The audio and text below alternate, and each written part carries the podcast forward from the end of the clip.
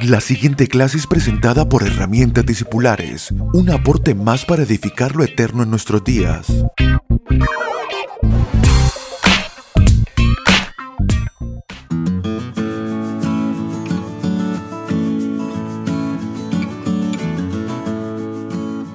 Saludos amados, qué privilegio para mí poder llegar a ustedes con esta nuestra clase número 100 de herramientas discipulares.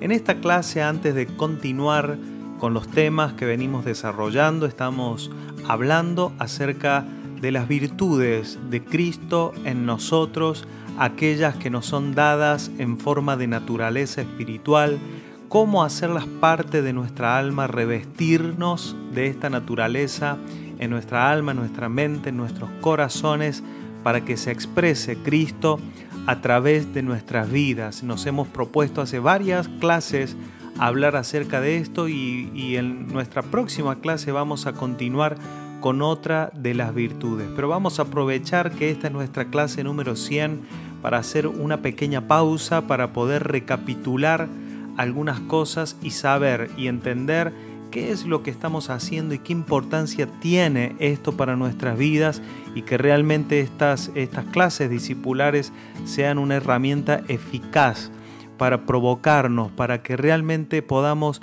dedicar tiempo todos los días a meditar en la palabra del Señor, a meditar en aquellas cosas y a pensar en aquellas cosas que realmente van a producir un resultado verdadero a nuestras vidas. En estos días estamos viendo claramente cómo aquellas cosas a las cuales los hombres le dedican tanto tiempo, tanto esfuerzo, le ponen tantas esperanzas, qué tan fácil y qué frágil es el sistema humano que lo que uno pudiera haber edificado por años en su vida puede verse tan frágil, tan débil, pero nada de lo que edificamos en la vida espiritual puede ser destruido y esa es nuestra esperanza.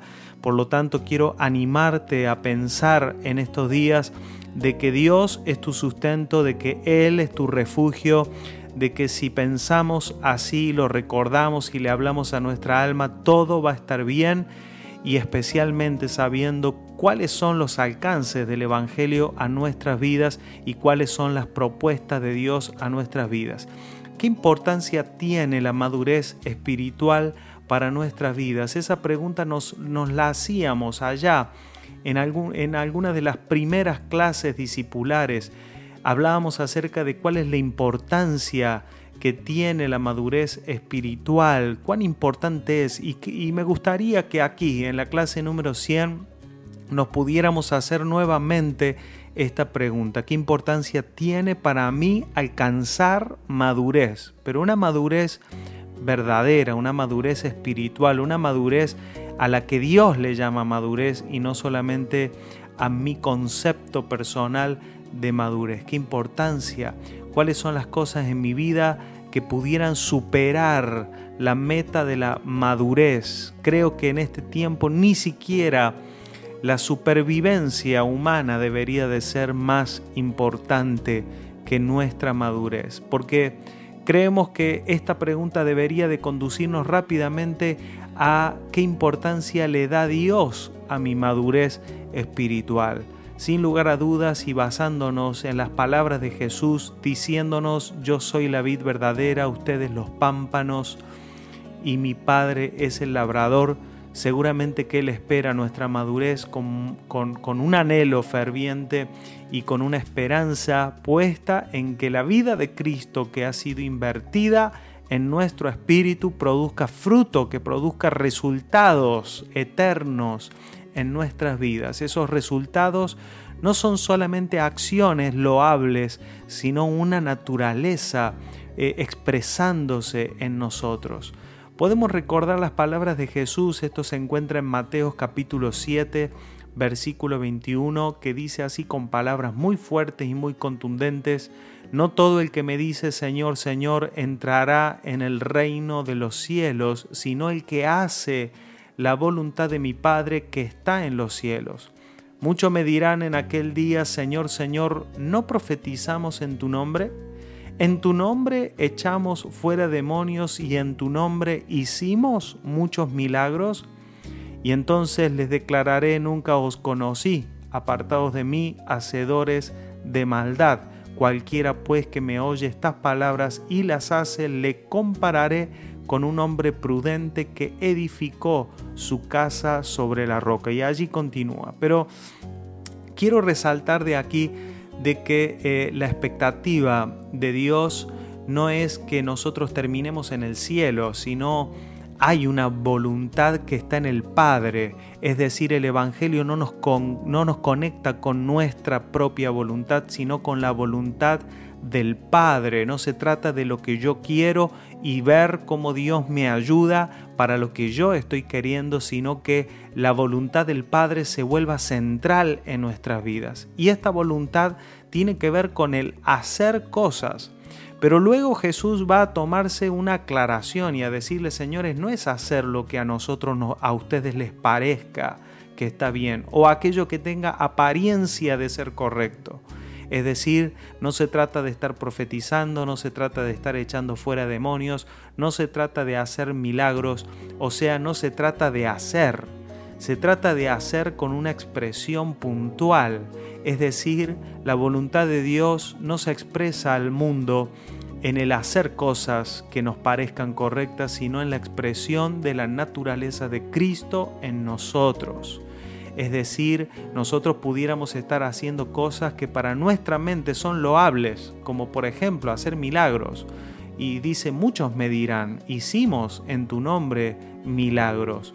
Y sin embargo Él los llamó hacedores de maldad, porque el hacer, el hacer que Dios espera de nosotros no es un hacer de cosas buenas y tampoco, y eso excluye sin lugar a dudas, el hacer cosas este, sencillamente por, por, por, por, la vida y la supervivencia humana, ¿no es cierto?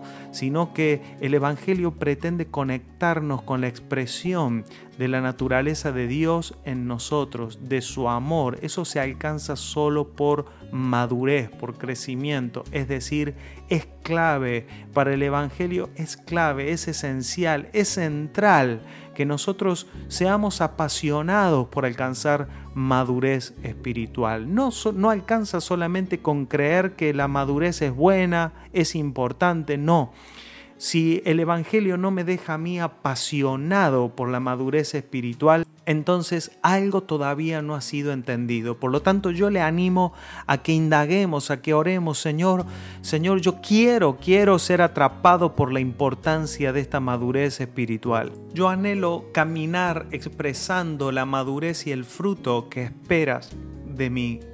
El apóstol Pablo expresa a los Corintios en el capítulo 13 de su primera carta a los Corintios dice, si yo hablase en lenguas humanas y angélicas y no tengo amor, vengo a ser como metal que resuena o címbalo que retiñe, y si tuviese profecía y entendiese todos los misterios y toda la ciencia, y si tuviese toda la fe, de tal manera que trasladase los montes y no tengo amor, nada soy, y si repartiese todos mis bienes para dar de comer a los pobres, y si entregase mi cuerpo para ser quemado y no tengo amor, de nada me sirve. ¡Wow!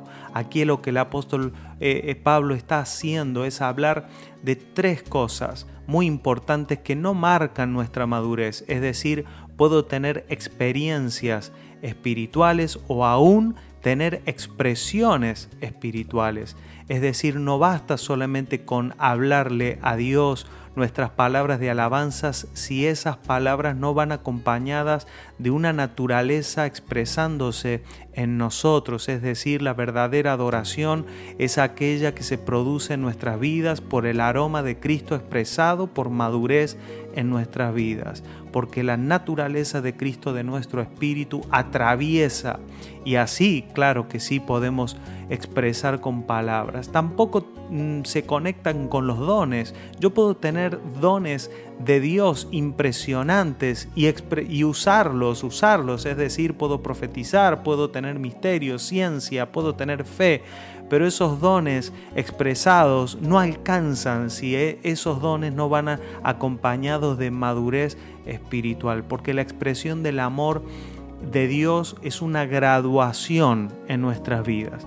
El amor de Dios expresado es una graduación, tal como lo venimos trabajando de cómo el apóstol Pedro expresó en su segunda carta. Añadan a la fe virtud, a la virtud conocimiento, el conocimiento dominio propio, al dominio propio paciencia, a la paciencia afecto fraternal y al afecto fraternal amor wow, cómo nosotros podemos alcanzar la expresión del amor de Dios como una graduación.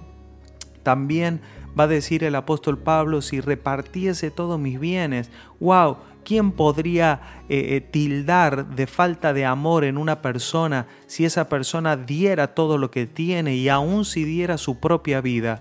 Mis amados, nada de lo que es relevante para Dios y para el Evangelio puede producirse en una persona si no es a través de la madurez espiritual. Por lo tanto, echemos manos de todo lo que el Espíritu ponga a nuestro alcance para saber, para indagar cómo, cómo salimos de la inmadurez, cómo salimos de eh, la vida natural, cómo conectamos a la vida del Espíritu para expresar, para vivir la transformación que Dios espera de nosotros y entusiasmados sabiendo de que todos los resultados eternos y las recompensas eternas están conectadas directamente con nuestra propia madurez espiritual y con la colaboración que nosotros hacemos para que nuestra familia alcance el conocimiento de Dios, para que nuestros cónyuges, para que nuestros hijos, para que las personas que nos rodean sean provocadas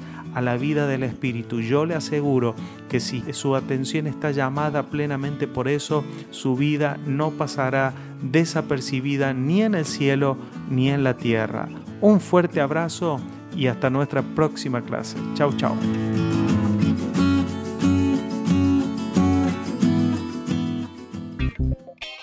Puede comunicarse con nosotros a través de nuestra página web www.herramientadiscipulares.com o vía mail a herramientadiscipulares.gmail.com.